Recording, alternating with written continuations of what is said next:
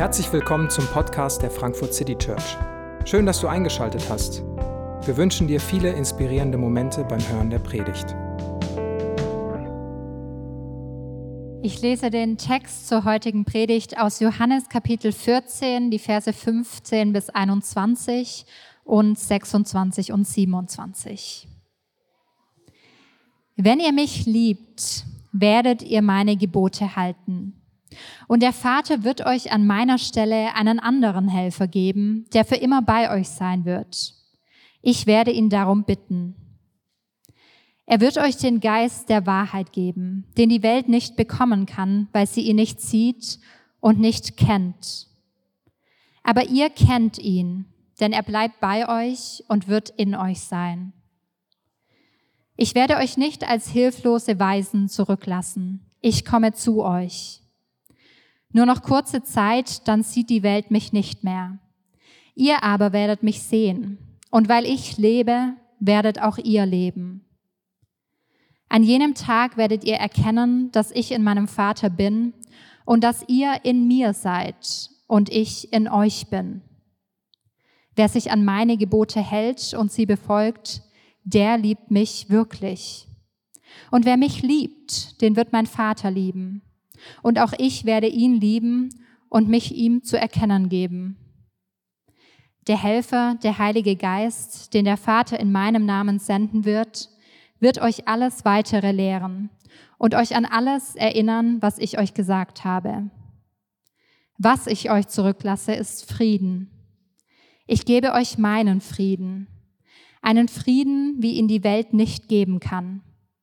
Lasst euch durch nichts in eurem Glauben erschüttern und lasst euch nicht entmutigen. Amen. Einen äh, schönen guten Nachmittag. Schön, dass ihr äh, da seid und wir Gottesdienst hier feiern können. Mein Name ist David, ich bin einer der Pastoren hier und äh, wir sprechen heute über das Thema ein neuer Geist. Das ist schon zwei, dreimal angeklungen, über den Heiligen Geist, äh, Gott in drei Personen, Vater, Sohn und Geist. Und um diesen Geist soll es heute gehen. Und äh, dieses Thema haben wir äh, schon länger geplant. Und dann saßen wir am Dienstag, äh, haben wir immer so ein Planungsmeeting, da saßen diesmal Lisa und Songel mit mir zusammen. Und wir planen dann so den Gottesdienst. Und äh, beide fangen so ganz ungefragt an, ja, ist ja voll das tolle Thema. Und das bedeutet mir das und das und dieses und jenes. Und ich finde es ja ganz wunderbar. Und erzählen dann eben so, was es ihnen bedeutet und so weiter. Und ich sitze da und denke mir so, ja, es ist ein Thema, aber so super präsent ist jetzt der Heilige Geist in meinem Alltagsvollzug des Glaubens nicht. Gut, gehe ich nach Hause, abends irgendwann, und da halte ich mich mit meiner Frau, ja, das ist das Thema, darum geht's. Und bevor ich alles erzählen kann, wie es mit dem Planungsmeeting ging, fang, fängt sie an und sagt so, ja, das ist ja mein Lieblingsthema und das ist ja ganz toll und das bedeutet mir das und jenes und fängt auch an, die gleiche, gleiche Rede zu halten. Und da habe ich gemerkt, okay, vielleicht muss ich mich damit mal wirklich intensiver beschäftigen, wenn das gefühlt allen Leuten um mich viel mehr bedeutet und viel präsenter ist als mir persönlich. Vielleicht denkst du dir gerade, ich hätte mal mit dir reden sollen, da hätte ich ein anderes Gefühl. Äh, keine Ahnung. Aber so, so ging es mir am Anfang. Vielleicht startest du auch so rein, ähm, dass es gar nicht so präsent für dich ist, gar nicht so viel Alltagsbedeutung hat. Ähm, mir ging es so und ich habe mich da versucht, dem zu nähern. Und ich kann jetzt auch sagen, dass ich finde, dass es ein tolles Thema ist, auch wenn es sich für mich nicht so intuitiv erschlossen hat wie für andere. Und vielleicht bist du mit der gleichen Erwartungshaltung da. Dann hoffe ich, dass für dich auch was dabei ist. Die Situation, wo Jesus seinen Jüngern den, den Heiligen Geist äh, vorstellt, ihnen dem erklärt, ist äh, eine, in der die Jünger eigentlich ein großes Unbehagen gerade empfinden. Also Jesus hat ihnen kurz davor gesagt, keine Angst, Leute, aber ich werde gehen. Ich werde euch verlassen, ich werde euch eine, eine Wohnung vorbereiten, einen Platz in Ewigkeit und dann komme ich wieder und hole euch. Aber bis dahin bin ich erstmal weg. Und ihr könnt nicht mitkommen, ihr könnt mich auch nicht mehr sehen, dann bin ich erstmal weg. Aber ich habe eine brillante Lösung für euch. Die ist sogar viel besser als alles, was ihr bisher erlebt habt. Das ist so frei paraphrasiert das, was Jesus seinen Jüngern sagt, bevor er ihnen dann den Heiligen Geist vorstellt. Der Heilige Geist, wer ist das eigentlich? Wie stellt Jesus ihn denn vor? Ähm, Vers 16. Der Vater wird euch an meiner Stelle einen anderen Helfer geben, der für immer bei euch sein wird. Ich werde ihn darum bitten. Also ich gehe, aber dann wird ein anderer Helfer kommen. Das ist so die, die erste Formulierung, mit der der Heilige Geist vorgestellt wird. Und das Wort anders das kann man im Deutschen nicht so gut machen, aber das ist anders, aber von der gleichen Art. Man könnte auch ein griechisches Wort verwenden, das heißt anders, aber ganz anders, von anderer Art. So gleichartig, andersartig, funktioniert im Deutschen nicht so gut. Den Jüngern muss aber klar gewesen sein, da kommt jemand, der ist genau wie Jesus. Der ist, der ist genauso und der wird uns helfen. Der wird uns in der Situation, in der wir stehen, ein Helfer sein. Das musste auch jemand sein wie Jesus. Diese Verbindung zwischen Geist und Jesus, auf die auf eine Stufe gestellt werden, wird, wird sofort gezogen. Und der Vater ist da auch mit drin. Und sofort ist für Johannes dieses Vater, Sohn, Geist, Paradigma ähm, präsent. Und nur das ist auch wirklich tröstend für die Jünger. Wenn Jesus geht und dann kommt irgend so anderer Typski, ja, den brauche ich nicht, der hilft mir nicht. Ich will, dass Jesus bei mir bleibt. Den habe ich doch als den Besonderen erlebt. Dem bin ich doch drei Jahre hinterhergelaufen. Dem habe ich doch alles gewidmet. Dem habe ich doch, auf den habe ich doch mein ganzes Leben ausgerichtet. Und so kommt jemand, der wie Jesus ist, der Jesus so ähnlich ist, dass er mit ihm auf einer Stufe steht. Und dann wird er als Helfer vorgestellt. Griechisch heißt das ähm, Parakletos, der das wird verschieden übersetzt, oft mit Helfer, aber die, die Assoziationen sind im Endeffekt im Wesentlichen drei wesentliche Assoziationen, die die Leute damit hatten. Zum einen ist es ein, ein Anwalt, ein Beistand. Jemand, der sich für dich einsetzt. Das ist der Heilige Geist. Der setzt sich für euch ein. Ich werde weg sein, ich werde nicht mehr da sein, aber ich sende euch jemand, der sich für euch einsetzt. Die zweite Bedeutung ist ein, ein Tröster. Ich werde gehen, aber ich werde euch jemand zurücklassen, der euch ermutigt, der euch in den Arm nimmt, der euch tröstet. Und das, das dritte ist ein, ein Lehrer, jemand, der an die Hand nimmt. Ich werde gehen, aber ich werde euch jemanden da lassen, euch jemanden geben, der euch an die Hand nehmen wird. Er wird sich für euch einsetzen, da wo ihr es braucht, euch verteidigen, um eure Rechte streiten, für euch da sein. Er wird euch ermutigen, trösten, mitleiden und wird euch an die Hand nehmen, euch Weisheit geben, euch leiten. Und nach dieser Vorstellung des Heiligen Geistes sagt Jesus noch, er wird für immer bei euch sein. Und dieses Geist und für immer muss für die Jünger damals ein, ein großer Gedankensprung gewesen sein. Sie waren jüdisch geprägt, sie haben mit Sicherheit das Alte Testament gelesen und da kommt der, der Geist Gottes auch mehrfach vor. Aber immer nur punktuell und immer nur bei einzelnen Leuten in ganz besonderen Situationen. Da, wo eine, eine, seine besondere Befähigung an einem einzigen Punkt braucht, da wirkt der Geist Gottes in Menschen. Aber nicht für alle und nicht dauernd. Das ist, das ist unerhört. Aber das sagt Jesus. Ab jetzt wird jemand wie ich für immer bei euch sein. Dauerhaft. Nie wieder werdet ihr es anders erleben. Und, und da kommt auch ins Spiel, dass Jesus sagt, das ist, das ist besser, wenn ich gehe, weil das, was ihr durch den Heiligen Geist bekommt, ist mehr, als was ich euch bieten kann. Die, diese Nähe an Verbindung, diese, diese dauerhafte Konstanz der Gegenwart, die, die kann ich nicht bieten. Ich habe Jesus in einem Körper, ich bin an einen Ort auf dieser Welt gebunden und ihr werdet vielleicht an verschiedenen Orten auf dieser Welt sein. Und als, als Jesus als Mensch war wahrscheinlich den Jüngern Vielleicht haben sie dann nie darüber nachgedacht, aber allen war klar, dass, dass irgendwann ein Mensch sterben muss. Das kann gar nicht für immer sein, wenn Jesus Mensch ist. Auch wenn es bei Jesus vielleicht ein paar andere Regeln gibt. Aber auf einmal geht dir etwas auf, da kommt jemand, der setzt sich für euch ein, der nimmt euch in den Arm, der nimmt euch bei der Hand. Und das für immer, ständig, dauerhaft. Nie wieder müsst ihr ohne diesen Helfer leben. Und der Vater, den ich bitten werde, er wird euch den, zweites Wort für den Heiligen Geist in Vers 17, Geist der Wahrheit geben, den die Welt nicht bekommen kann, weil sie ihn nicht sieht und nicht kennt. Aber ihr kennt ihn und er bleibt bei euch und wird in euch sein. Ein paar Verse vorher hat Jesus einen berühmten Satz gesagt, ich bin der Weg, die Wahrheit und das Leben. Da hat sich Jesus als die Wahrheit bezeichnet. Jetzt hier wird der Geist als Geist der Wahrheit bezeichnet. Auch hier wieder diese, diese enge Verknüpfung zwischen Jesus und Geist und hier rund um das Wort Wahrheit gebunden. Und, und in beiden Dingen wird deutlich, dass, dass Wahrheit etwas mit einer Person zu tun hat. Jesus ist eine Person und der Geist der Wahrheit ist auch eine Person. Wahrheit ist keine abstrakte These, die im Raum steht. Wahrheit ist nicht ein System, sondern Wahrheit ist eine Person. Wahrheit ist Jesus. Wahrheit ist der Geist der Wahrheit.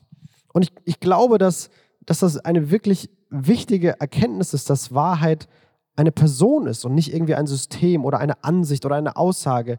Gerade in einer Zeit, in der, in der wir leben, wo verschiedenste Wahrheiten aufeinanderprallen, verschiedenste Systeme gegeneinander kämpfen. Aber alle haben diese Prämisse. Es geht um abstrakte Systeme, es geht um richtig und, und falsch, aber Beziehung geht dabei komplett kaputt.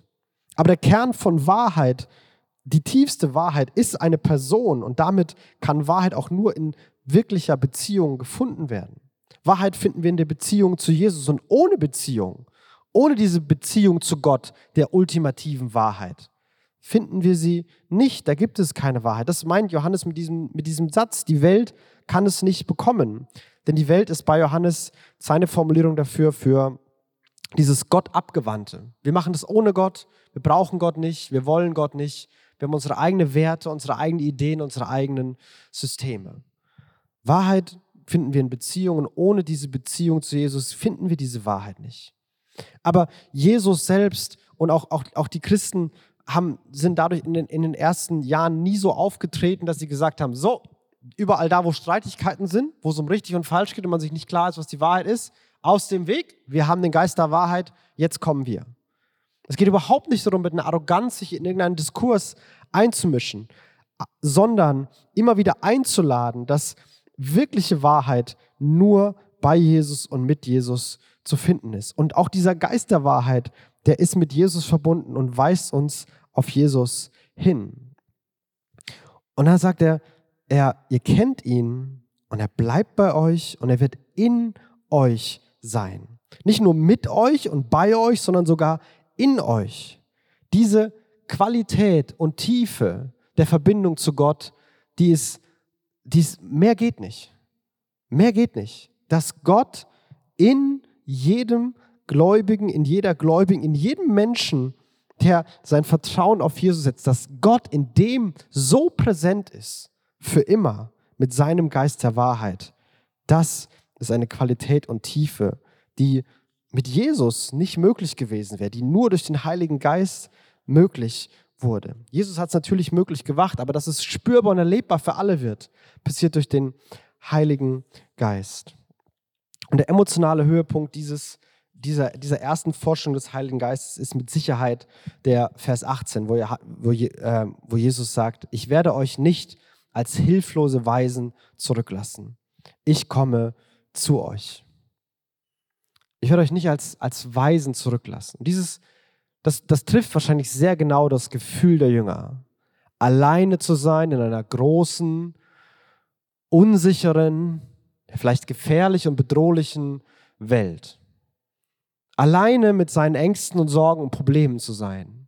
Alleine zu sein mit all dem, was da kommen kann und kommen mag. Und für all das, dem man sich nicht gewachsen fühlt. Waisenkinder damals waren so die, die, die oberste Kategorie der Bedürftigen. Die, die Sprichworte damals gingen immer um die Witwen und die Waisen. Das waren so die, die beiden verletzlichsten, schwächsten Gruppen, die es in der Gesellschaft gab. Und dieses Gefühl hatten sicherlich die Jünger. Und vielleicht trifft das auch zum Teil dein Gefühl. Dieses Gefühl, alleine in einer großen, unsicheren Welt zu sein. In einer großen, hektischen Stadt voller fremder Menschen und Erwartungen. Allein in deiner Situation gerade, mit deinen Fragen, mit deinen Herausforderungen, mit deinen Themen. Allein in deinen Konflikten, in den, den Konflikten in Beziehungen, die, in denen irgendwie nur du steckst und du vielleicht alleine das nur so siehst. Alleine in Sorgen, allein in Ängsten, allein in der Überforderung. Aber, und, und vielleicht ist das Gefühl, dass da niemand ist, der sich für mich einsetzt, der mich mal in den Arm nimmt, der mich an die Hand nehmen kann und mir den Weg zeigen kann. Aber genau das ist das Versprechen von Jesus, das auch heute noch gilt. Ich komme zu euch. du bist nicht allein, du musst dich nicht auf den Weg zu Gott machen, um das alles erst zu finden. Nein, er kommt zu uns. Er schickt uns den Heiligen Geist und er ist mit uns, um sich für uns einzusetzen, um uns zu trösten, um uns an der Hand zu nehmen und voranzugehen. Das hat er auch heute versprochen. Du bist nicht allein, auch wenn dein Gefühl so ist.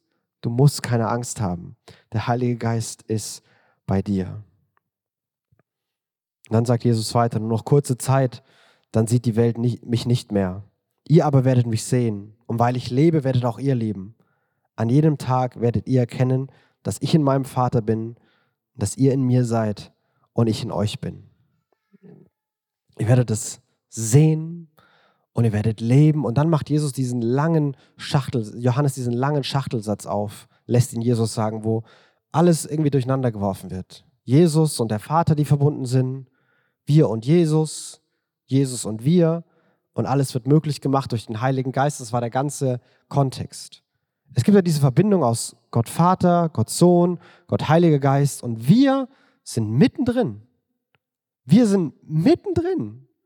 Durch den Heiligen Geist wird das, was Jesus möglich gemacht hat, diese, diese Erfahrung der, der trinitarischen Fülle, in die werden wir hineingenommen.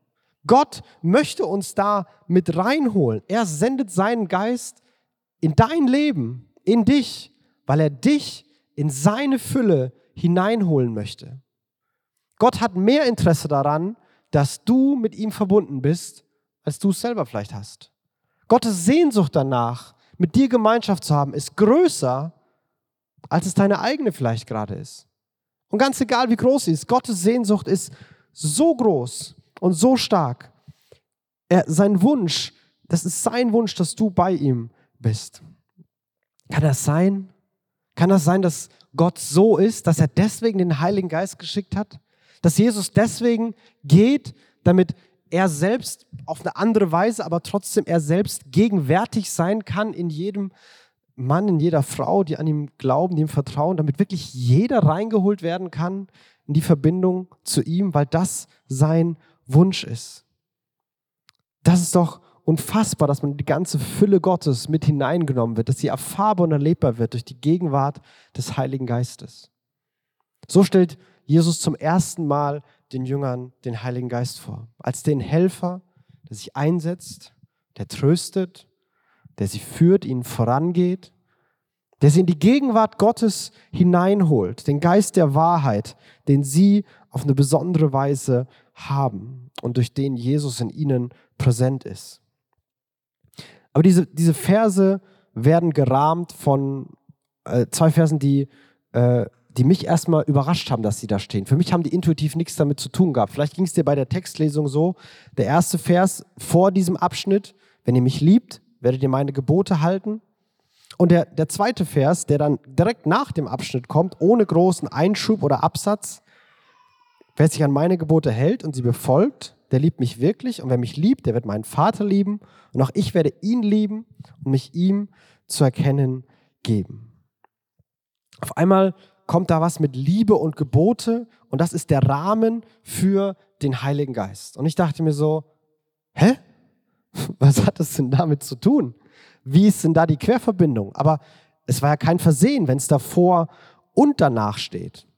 Und ich habe dann irgendwann gemerkt, dass, dass mein, mein großer Knoten im Kopf war, dass wenn ich Gebote halten höre, dann gehen bei mir moralische Kategorien auf und bewertende Kategorien.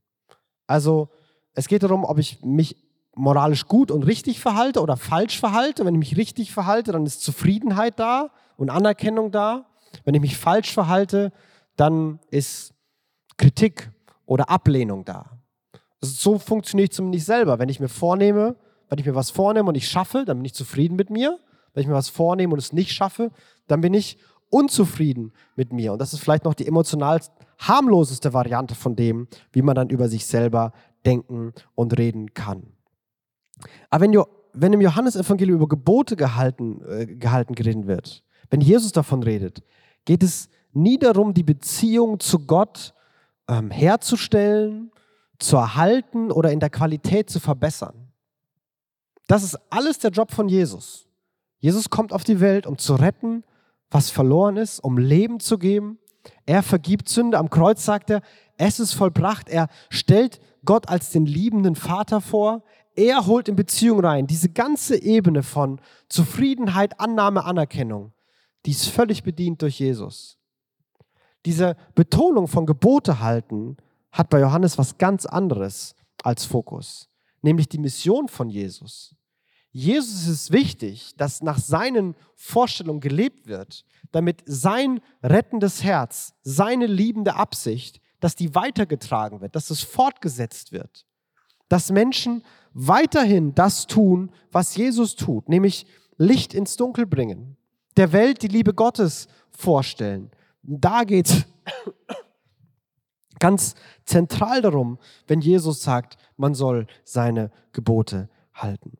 Und, und selbst wenn man in dem anderen, und selbst wenn man einen Schritt zurückgeht, so, er sagt, wenn ihr mich liebt, dann werdet ihr Gebote halten. Der zweite Teil ist fix. In dem ersten Teil ist das variable Wort.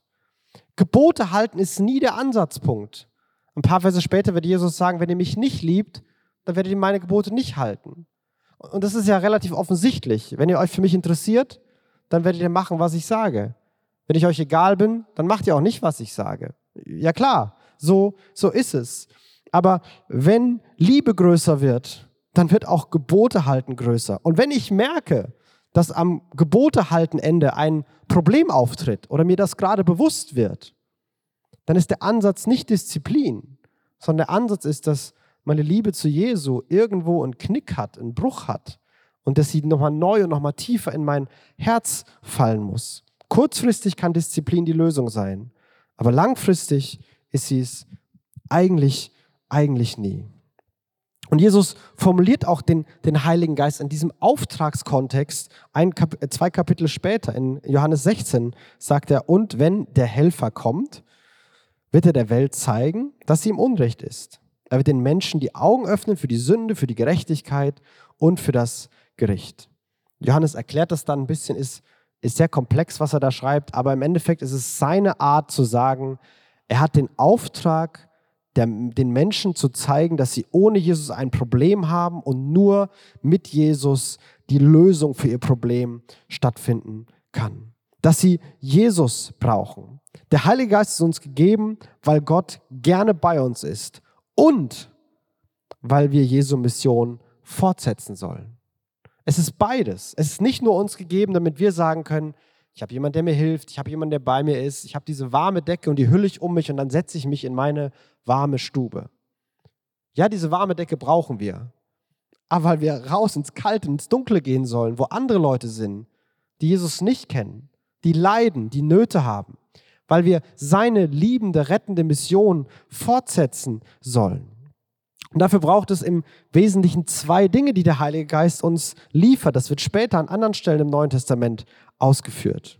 Zum einen braucht es Glaubwürdigkeit. Und dafür sind die sogenannten Früchte des Geistes. Das sind Charaktereigenschaften. Die werden benannt als Liebe, Freude, Frieden, Geduld, Freundlichkeit, Güte, Treue, Sanftmut, Selbstbeherrschung. Alles Eigenschaften von Jesus selbst, die Jesus verkörpern. Denn wie soll man glaubhaft über Jesus reden, wenn man Jesus nicht glaubhaft verkörpert? Wie soll das gehen? Und genau das ist doch der entscheidende Kritikpunkt, den so viele Menschen an, an Kirche und, und Glaube und Religion haben. Dass das Gelaber nichts mit dem Leben zu tun hat. Und dass das Leben so abschreckend ist, dass das, was man spürt, so abweisend und irrelevant vielleicht ist, dass man gar nicht mehr da zuhört, was da vielleicht gesagt wird. Und selbst wenn die Inhalte noch, noch richtig sind. Und deswegen gibt Jesus den Heiligen Geist, damit unser Leben glaubwürdig ist, damit unser Charakter Jesus in Ansätzen zumindest widerspiegelt, damit Leute zuhören, wenn wir über Jesus reden. Und das andere ist neben Glaubwürdigkeit Fähigkeit.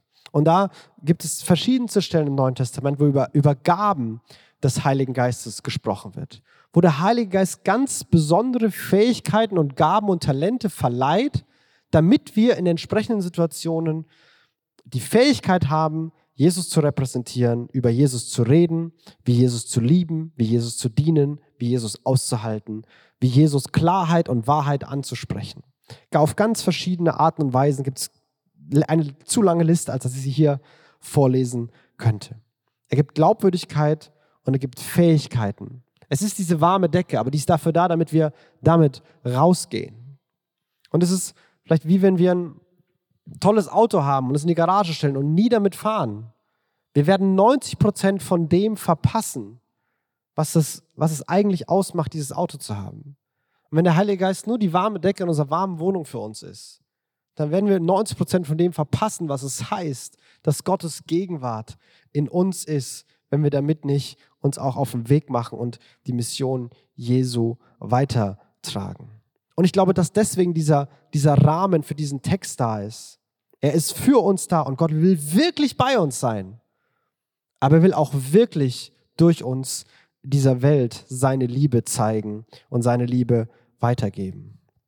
Wie kann das jetzt in der, in der Praxis aussehen? Ein paar Verse später in Johannes 14 sagt Jesus folgendes.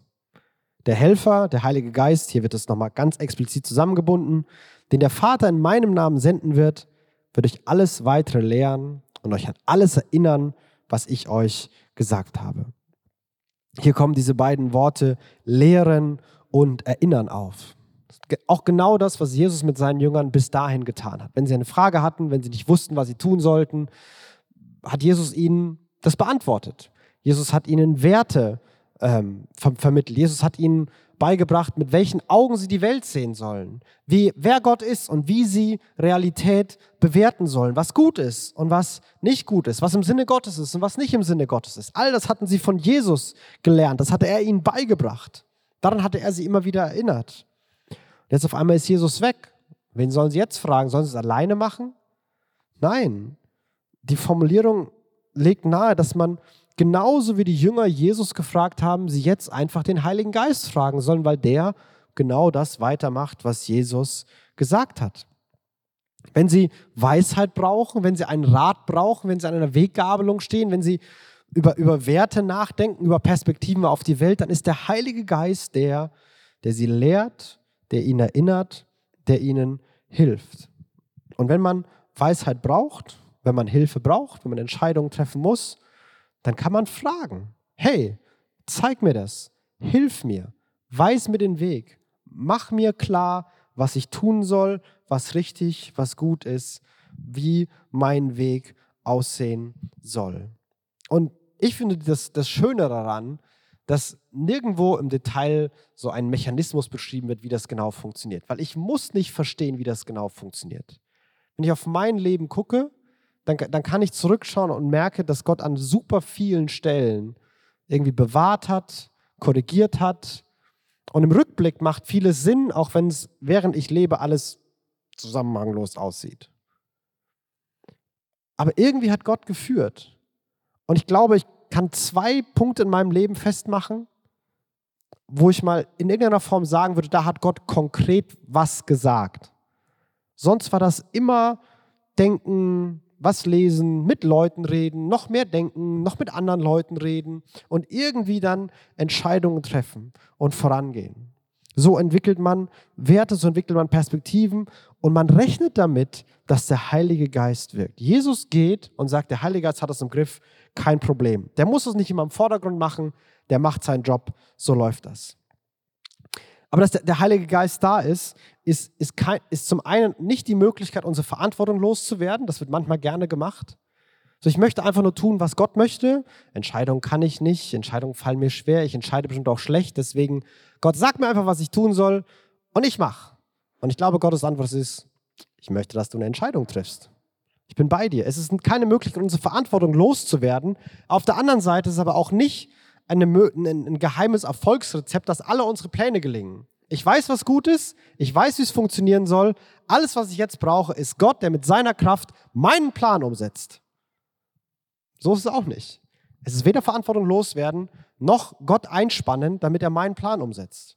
Es ist ein, ein Helfer, der vorangeht, der leitet, der mich unterrichtet, aber der mich nicht von meiner Verantwortung entbindet und trotzdem mich im ständigen Vertrauen zu Gott leben lässt.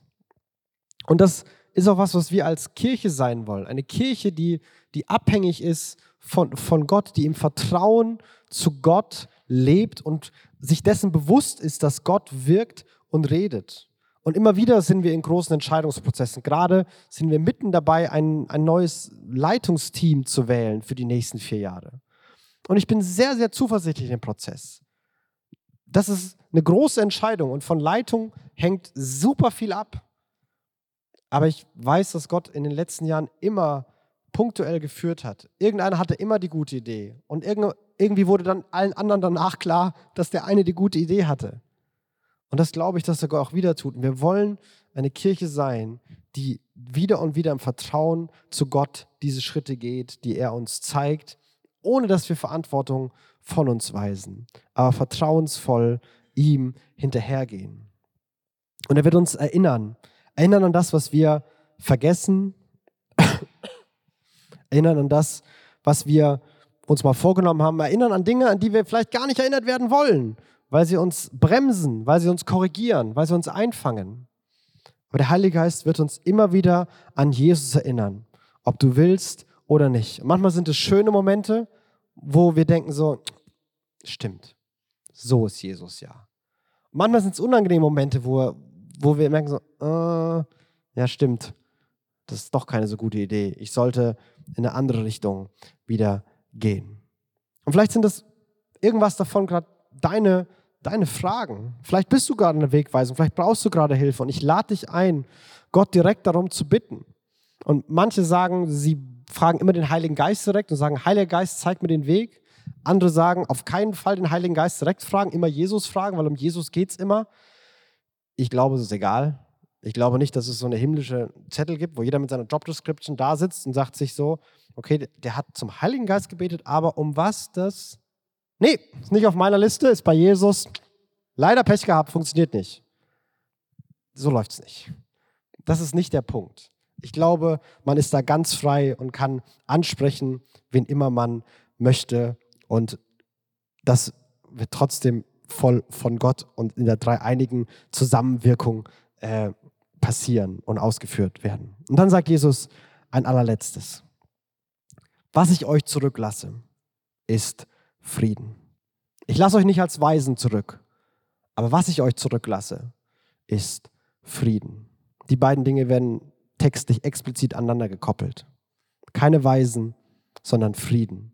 Ich gebe euch meinen Frieden, einen Frieden, wie ihn die Welt nicht geben kann.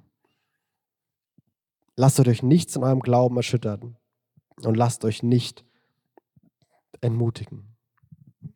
Der Friede, den Jesus gibt, ist der Heilige Geist, der in uns ist. Gottes Gegenwart ist der Friede. Es ist nicht, dass Jesus einen Frieden gibt und seinen Frieden dahingegen besser, dass er garantiert alle Konflikte, Probleme, Herausforderungen und Schwierigkeiten in unserem Leben wegwischt und fernhält. Und ich weiß das, weil dieser Raum voll von Menschen ist, die den Heiligen Geist haben und Schwierigkeiten.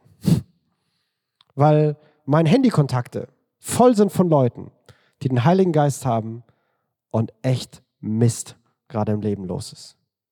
Und wir beten und wir ringen zusammen und wir ermutigen und wir helfen. Und trotzdem ist da Hoffnung. Trotzdem ist da manchmal Zuversicht, eine Gelassenheit, eine Ruhe. Da ist ein Frieden, der auf eine andere Weise sichtbar, greifbar und präsent wird. Ein Friede, der nicht ist wie das, was wir sonst angeboten bekommen. Und das, was wir sonst angeboten bekommen, ist im Wesentlichen, so kannst du dafür sorgen, dass du keine Probleme hast. Und Plan B ist dann, so kannst du dich ablenken, falls doch Probleme passiert sind. Aber Jesus sagt ja was ganz anderes. Mitten in den Herausforderungen bin ich da. Und es ist schön, wenn alles gut ist wenn man gesund ist, gesunde Beziehungen, wenn alles so ist, wie man sich im Leben vorstellt. Und dann ist der Friede super. Aber es heißt nicht, dass der Friede unmöglich ist, wenn diese Dinge nicht da sind. Denn Jesus, der Heilige Geist, ist immer da. Und ich möchte dich einladen, das konkret zu bitten. Jesus verspricht das hier. Lass du nicht erschüttern, lass du nicht entmutigen. Vielleicht denkst du, ja, ich bin aber gerade ziemlich durchgeschüttelt. Ich bin aber gerade ziemlich entmutigt. Aber das ist, das ist doch ein Versprechen, oder? Bitte, Heiliger Geist, lass mich den versprochenen Frieden mitten in dem, was ich gerade erlebe, erfahren, spüren. Und wenn es nur für einen Moment ist, lass mich erfahren, dass das real ist, dass es das gibt. Und dieses Versprechen des Helfers, das gibt Gott allen. Das gibt Jesus all denen, die an ihn glauben. Dafür muss man nicht erst einen Test bestehen, irgendwelche Hürden nehmen oder sich in irgendeiner Form als geeignet oder würdig erweisen. Muss man keinen langen Aufnahmeprozess machen. Alles, was wir tun müssen, unser Vertrauen auf Jesus setzen. Jesus, der in diese Welt gekommen ist, der am Kreuz sein Leben gegeben hat, der gestorben ist, um alles wegzunehmen, was die Beziehung und diese enge Verbindung zwischen dir und Gott in irgendeiner Form belasten, trüben oder verhindern könnte. Das hat Jesus alles weggenommen. Und jetzt ist alles, was er dir anbietet, seine Gegenwart, mit der er in deinem Leben ist. Und alles, was es von uns braucht, ist ein Ja zu ihm, ein Vertrauen, ein Glauben an ihn und an das, was er verspricht. Und ich möchte dich einladen, ich möchte mir, mich, mir selber, mich selber einladen, neben mir vor, das bewusster zu erleben, bewusster den Heiligen Geist mit seinem Wirken zu rechnen, dass er mich leitet und führt und sich für mich einsetzt.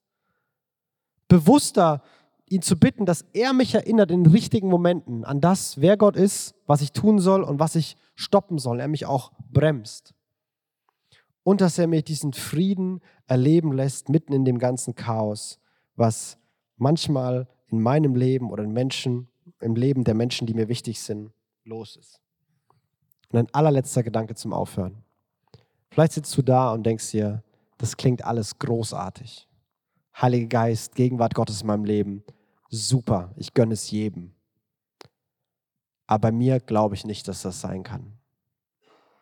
Ich habe zu viel falsch gemacht, zu viele Menschen verletzt. Was erst heute Morgen wieder passiert ist, wie meine letzte Woche war. Ein Fehler, zwei Fehler, okay, aber fünf, zehn, hunderttausend, das kann nicht sein. So wie meine Beziehungen aussehen, so wie es in meinem Kopf, in meinem Gedanken, in meinem Herzen manchmal aussieht, Gott kann unmöglich in mir und bei mir sein wollen. Das geht nicht. Ich habe meine Chance verpasst. Vielleicht hast du sogar fromme Sätze, die das begründen und dir bestätigen. Aber ganz ehrlich, ich möchte dich da in aller Liebe, die ich habe, aber aller Klarheit, die ich aufbringen kann, konfrontieren. Das ist eine stolze Haltung. Du glaubst, dass deine Sünde größer ist als die Vergebung von Jesus. Du glaubst, dass, dass seine Liebe für alle reicht und groß genug für alle ist, aber nicht groß genug für dich ist. Du glaubst, dass dein Versagen größer ist als das Kreuz. Und das stimmt nicht. Du darfst Gott nicht vorschreiben, wen er liebt und wen nicht. Auch nicht bei dir. Und ich möchte dich einladen, mit, mit dem Gedanken, das mit Gott zu klären. Sprich mit Gott. Sag ihm, dass du nicht glaubst, dass seine Liebe groß genug für dich ist. Und guck, wie er reagiert und was er dir sagen kann. Ich möchte beten. Jesus, danke, dass du uns den Helfer gibst. Danke, dass es ein Versprechen ist, was wir alle annehmen und glauben dürfen. Was eine gegenwärtige Realität in unserem Leben ist. Danke, dass du uns nicht alleine in dieser unsich unsicheren, großen, vergänglichen Welt zurücklässt, sondern dass du selbst in uns wohnst durch deinen Geist. Und danke, Heiliger Geist, dass du dich für uns einsetzt, dass du uns tröstest und uns an die Hand nimmst und uns vorangehst. Und du siehst, wo wir von dir Weisheit brauchen und Rat. Du siehst, wo wir dich viel öfter im Alltag und deine Erinnerung und dein Bremsen brauchen. Du siehst, wo wir uns nach nichts mehr als deinem Frieden, den Jesus versprochen hat, sehnen. Und wir beten, dass du das wahr machst. Wir wollen uns danach ausrichten. Wir wollen damit rechnen. Und ich danke dir, dass du Teil, deinen Teil der Abmachung auf jeden Fall halten wirst. Und so lass uns das jetzt erleben. Und ich bete besonders für die von uns, die gerade nicht glauben können, dass diese Einlage, Einladung und dieser riesen, riesen Angebot auch ihnen gelten kann. Dass du das, das Selbstmitleid und die Selbstverurteilung so durchbrichst und zerschmetterst, dass wir deine Liebe neu sehen und merken, dass es auch uns gilt. Amen.